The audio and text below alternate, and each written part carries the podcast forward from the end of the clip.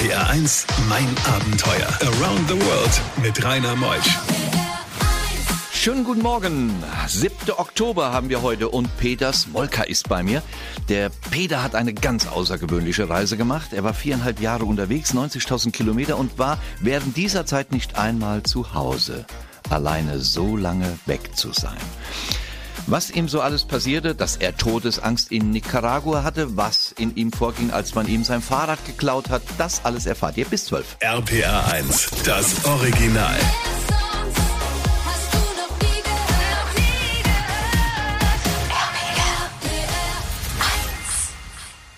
RPR 1, mein Abenteuer mit Rainer Meutsch. Ja, mein lieber Peter Smolka, ich freue mich ganz besonders, dich bei bester Gesundheit wiederzusehen, denn vor 13 Jahren hatten wir von deiner ersten Weltumrundung mit dem Fahrrad gesprochen. Du hast dich nicht verändert. Vielen Dank. Du kommst aus Erlangen, bist Softwareentwickler mit und bückst immer mal wieder aus. Bekannter Buchautor, kommen wir gleich noch drauf zu sprechen. Was hat sich denn zwischen der ersten Weltumrundung und der zweiten Radweltumrundung verändert in der Welt? Hast du was gemerkt? Ja, ganz eindeutig. Es sind mehr Menschen äh, auf auf Reisen unterwegs. Ähm, einsame Orte wie zum Beispiel der Salar de Uyuni in Bolivien, diese größte Salzpfanne der Erde im Hochland, im Andenhochland. Da war ich ähm, damals ähm, der Einzige, der da unterwegs war, kann man sagen. Ich habe dann irgendwo nochmal Franzosen getroffen auf dieser riesigen Salzpfanne. Und inzwischen sind da Dutzende äh, unterwegs. Und das ist eigentlich überall so ähm, bei allen touristischen Highlights, wie zum Beispiel auch Machu Picchu. Da muss man inzwischen, äh, glaube ich, sogar vielleicht ein Jahr vorbuchen, dass man da mitlaufen darf auf diesem Inca Trail. Und ähm, das war eigentlich so der auffallendste Unterschied. Äh, dann hat sich natürlich auch politisch einiges getan. Äh, ja, äh, Länder, die damals unsicher waren, sind inzwischen sicher, wie zum Beispiel Kolumbien. Und dafür hat sich dann Eritrea völlig völlig abgeschlossen in der Zwischenzeit. Man kann äh, vielleicht jetzt bald wieder über Land nach Eritrea reisen, aber es war auf jeden Fall, die Grenzen zwischen Äthiopien und Eritrea waren noch geschlossen. Es gibt den Südsudan, es hat sich also eine ganze Menge getan in der Zwischenzeit. Mhm. Du bist ja knapp über 50. Du hast die Welt umradelt, das erste Mal. Was ist denn die Motivation, es das zweite Mal zu tun? Um, ähm, also mit der ersten Reise um die Welt, das waren 70.000 geradelte Kilometer immerhin. Aber ich hatte ja trotzdem noch nicht alle Regionen gesehen. Das waren also auch nach dieser ersten vierjährigen Weltumradlung äh, noch ganz schön große weiße Flecken auf der Landkarte für mich. Und das war zum Beispiel ähm, Russland und Mittelasien und auch Nord- und Mittelamerika. Und äh, unter anderem diese weißen Flecken, die wollte ich jetzt einfärben. RBR1, mein Abenteuer. An einem Gründonnerstag ist er aufgebrochen, der Peter Smolker. Er hatte auch eine Botschaft und du wolltest auch etwas erreichen während der Weltumrundung. Nicht nur alleine viereinhalb Jahre unterwegs sein, 90.000 Kilometer, du hattest auch ein Ziel. Ja, ich hatte eigentlich zwei große Missionen. Die eine war, alle Erlanger Partnerstädte auf der Welt zu besuchen. Das sind zehn Partnerstädte und ich habe vom Oberbürgermeister Erlangs zehn Briefe in die Hand gedrückt bekommen. Äh, und diese Briefe, diese Grußbriefe an die Partnerstädte, die habe ich also weltweit ausgeteilt. Und die zweite große Mission, die mir auch sehr wichtig war und sehr am Herzen lag, äh, war eine Aktion für äh, zugunsten von Ärzte ohne Grenzen.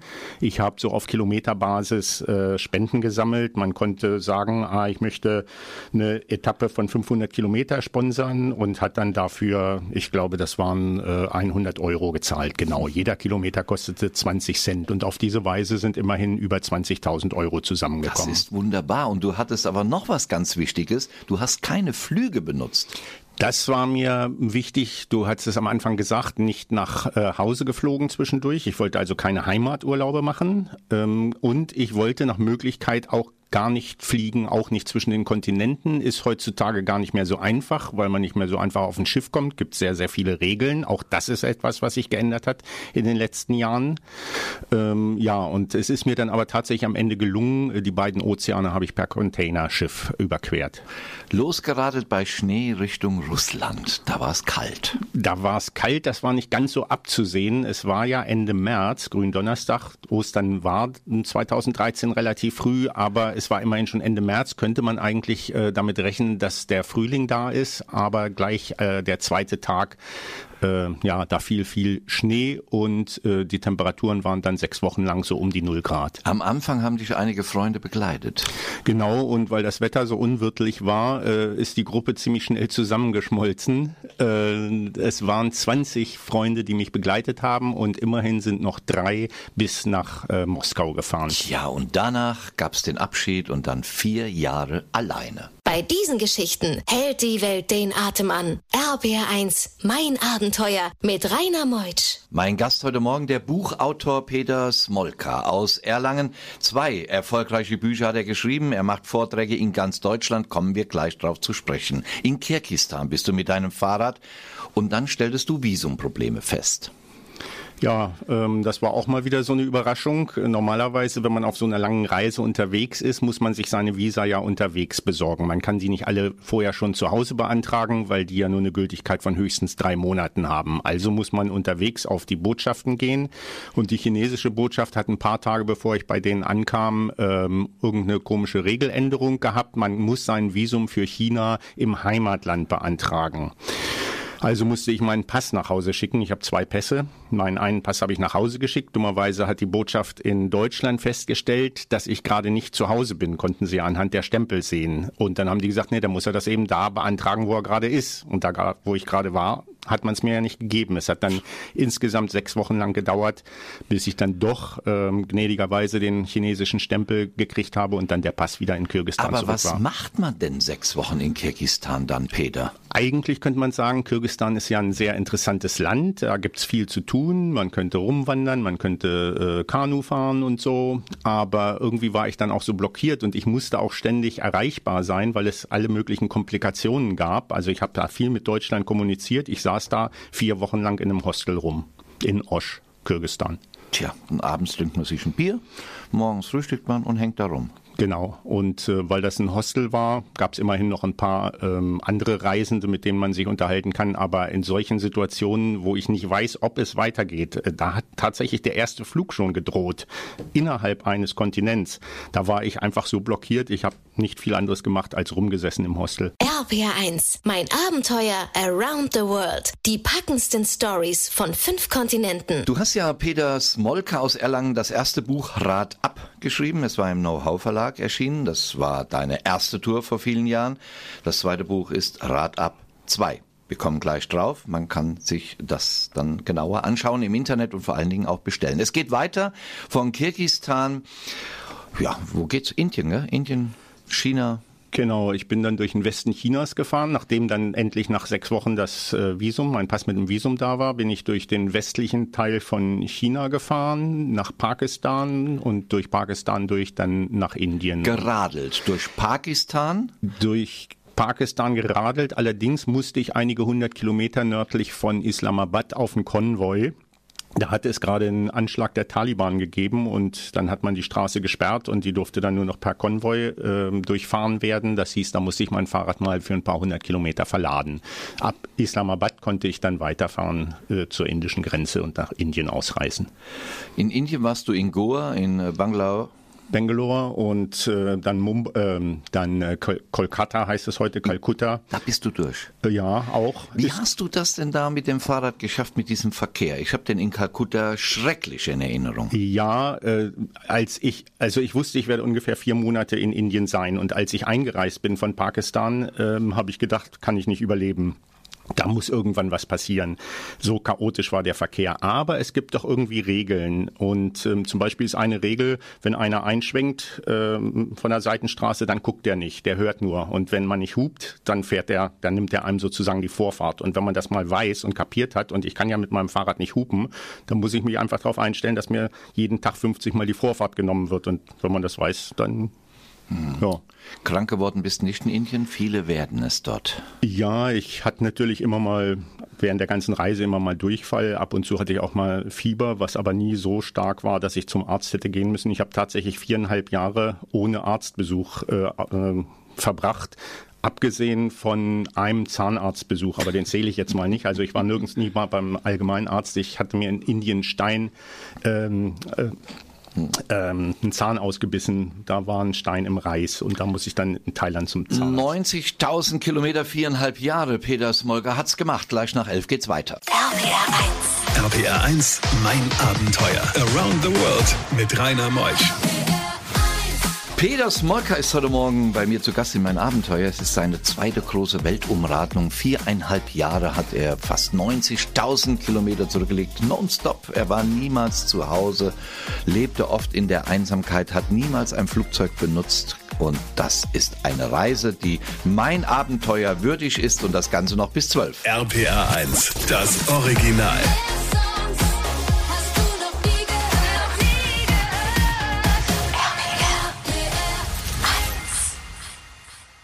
RPR1, mein Abenteuer mit Rainer Meutsch. Mit Peter Smolka einmal mit dem Fahrrad, viereinhalb Jahre um die Welt. Er hat das Erfolgsbuch Rad ab geschrieben und jetzt kommt gerade in dieser Woche das Rad ab 2 heraus. Wir berichten gleich noch darüber. In Botswana in Afrika wurdest du von Elefanten gejagt. Was war denn da passiert? Das ist im Grenzgebiet von ähm, Simbabwe und Botswana äh, ein Gebiet, wo sehr, sehr viele Elefanten leben. Da ist eigentlich eine Überbevölkerung von Elefanten. Das sieht man auch daran, dass da überall das Gebüsch niedergetrampelt ist. Da sind die Elefanten tatsächlich sowas wie eine Plage. Und mir war schon klar, dass das ein bisschen riskant ist, da lang zu fahren. Ich hatte an dem Tag insgesamt schon drei Elefantenbegegnungen. Das erste Mal hat eine Elefantenherde so 100 Meter vor mir die Straße gequert. Ich bin halt stehen geblieben. Die sind zum Glück weitergegangen. Dann kam eine Herde, durch die ich durchfahren musste. Die war rechts und links der Straße. Auch das ging noch gut und dann war da ein einzelner Elefant, der am Straßenrand stand und über die Straße wollte. Bloß der stand da und ging nicht über die Straße. Ich musste auch wieder warten, habe da minutenlang gewartet, dann endlich ging er über die Straße und ähm, fing an zu grasen auf der anderen Seite und stand mit dem Hintern zur Straße. Da dachte ich, naja, da, jetzt kann ich da vorbeifahren. War ich dann ihm aber wohl doch zu dicht äh, gekommen und als ich dann auf seiner Höhe war, hat er sich umgedreht, die Ohren aufgestellt, trompetet und ist dann losgesprungen.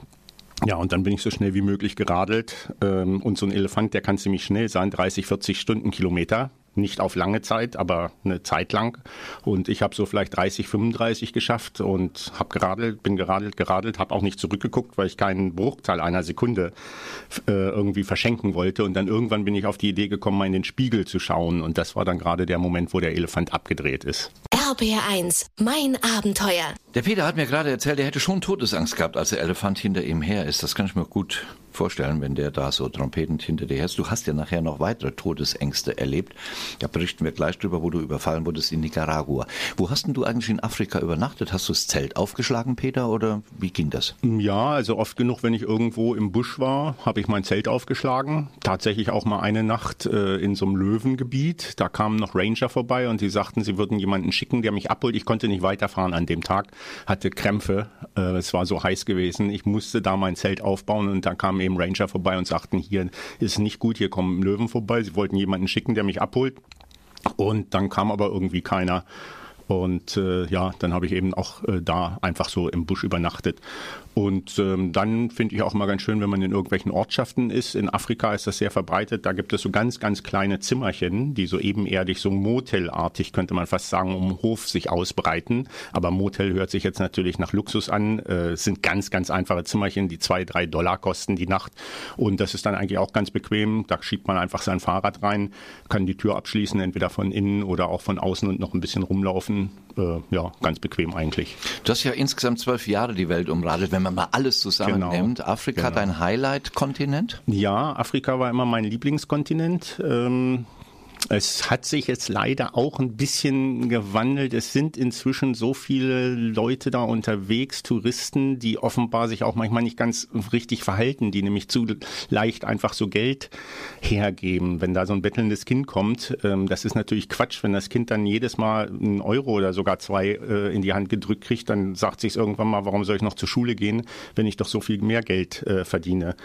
Ähm, ja, äh, und also da ist die Bettelmentalität ist tatsächlich größer größer geworden in manchen Ländern. Da gehört zum Beispiel Malawi dazu.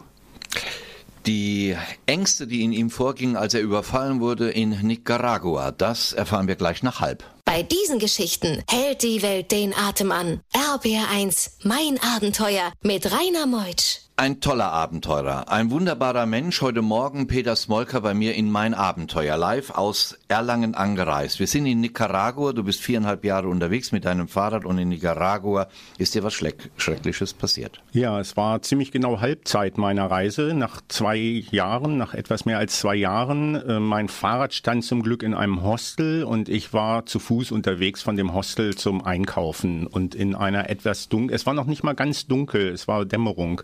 Und in so einer etwas äh, einsameren Gasse, da kamen dann zwei Männer, einer mit der Machete, hielten mich fest. Ich wollte noch weglaufen, bin dabei aber gefallen und ähm, ja, dann hielten die mir beide Arme fest. Ich habe so ein bisschen gerufen auf Deutsch, war irgendwie wütend auch. Natürlich hatte ich Todesangst, aber auf der anderen Seite war ich auch wütend, habe dann auf Deutsch gerufen, was soll das, haut ab. Und ja, dann stach der eine tatsächlich mit seiner Machete zu in den Oberarm, aber es blutete nicht, sondern es war nur ein blauer Fleck. Am nächsten Morgen habe ich dann gesehen, es ist nur ein blauer Fleck. Die Machete war stumpf, die war also wohl mehr zum Angstmachen.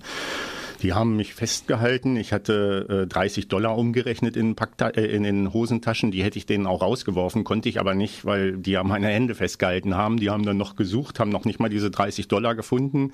Und weil ich weiter gerufen habe, kamen dann irgendwann mal Stimmen herbei und daraufhin sind die dann abgehauen, ohne dass mir was Ernstes passiert ist. Allerdings hatte ich so vier bis sechs Wochen noch so, eine, so ein Trauma, was mich sehr schreckhaft gemacht hat. Wenn mal irgendwo jemand über, um die Ecke gelaufen kam, dann äh, bin ich immer gleich zusammengezuckt, weil ich dachte, gedacht, oh je, jetzt schon wieder. Ne?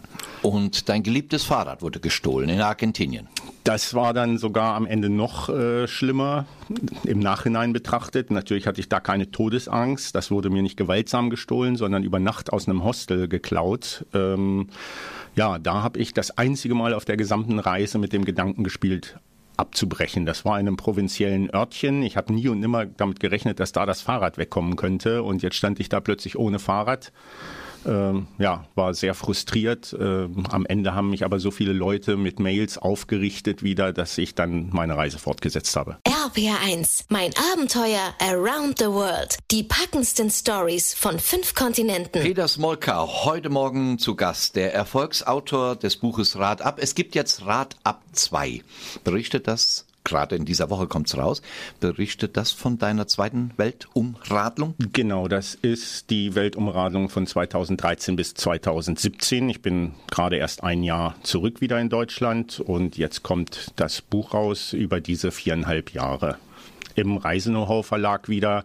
Ähm, sind, ich bin sehr vertraut mit den Leuten, es ist wirklich ein sehr netter äh, Kontakt mit dem Verlag und so war es gar keine Frage. Es kam tatsächlich, es kam so ein Bookscout auf mich zu, ähm, als ich wiedergekommen war und wollte irgendwie auf irgendeiner Börse oder sowas mal ein neues Buch, also das bevorstehende Buch äh, irgendwie verscherbeln. Und ich habe aber gesagt, nee, tut mir leid, ich bin mit dem Reise-Know-how Verlag zu gut verwandelt. Demnächst dann auch im Amazon, ja? Die stellen das auch rein, oder? Das gibt's auch auf Amazon, aber ich bin immer dafür, dass die Leute lieber in den Buchladen gehen. Ja, ähm, das ja. ist ein schönes Wort, damit der Einzelhandel dann auch auch eben die Vorteile des Einzelhandels herauskehren kann. Ich genau. bin so ein Fan auch. Es gibt eine Homepage. Eine Homepage gibt es, die heißt Tour de Friends. So hatte ich meine Reise genannt, also tour-de-friends.de. Und äh, da sind auch eine ganze Menge Informationen drauf. Da gibt es auch Tipps. Ich werde ja auch immer m, hm, wieder angeschrieben von Leuten, die auch mal eine größere Reise machen wollen. Da kann man sich auch einige Tipps abholen auf der Seite. Oder geht einfach mal ins Internet, gibt mal Peter Smolka rein. Das ist der Hammer, was da alles kommt. Also du machst auch Vorträge. Der Rad ab 2 Vortrag ist in ganz Deutschland, demnächst mhm. auch in mhm. Kassel und hier in unseren Sendegebieten sowieso. Überall. Einfach mal reingehen. Danke, dass du da warst, Peter. Und jetzt warte nicht wieder 13 Jahre, bis wir uns wiedersehen. Nee, natürlich. Versprochen? ja, in fünf Jahren bin ich wieder da. Das freut mich ganz besonders. Nächste Woche kommt Steffen Hoppe zu uns aus Offenbach. Er war im Pazifik unterwegs und zwar in den indonesischen Molukken hat er gelebt, gewohnt, die Gewürzinseln. Da kommen tolle Abenteuer, was er alles dort erlebt. Er war auch in einem Krater des Vulkans und dann ging's richtig los. Die Geschichte erzählen wir nächste Woche. Bedanke mich bei der Welthungerhilfe. Denn die Welthungerhilfe, unser Partner von Mein Abenteuer, sie steht für eine Welt ohne Hunger. Wunderbare Menschen weltweit. Ich habe viele kennengelernt. Also geht einfach mal drauf auf welthungerhilfe.de. Ich bin der Rainer und macht's gut. Wir sehen, ne, wir hören uns hm, nächste Woche. Tschüss.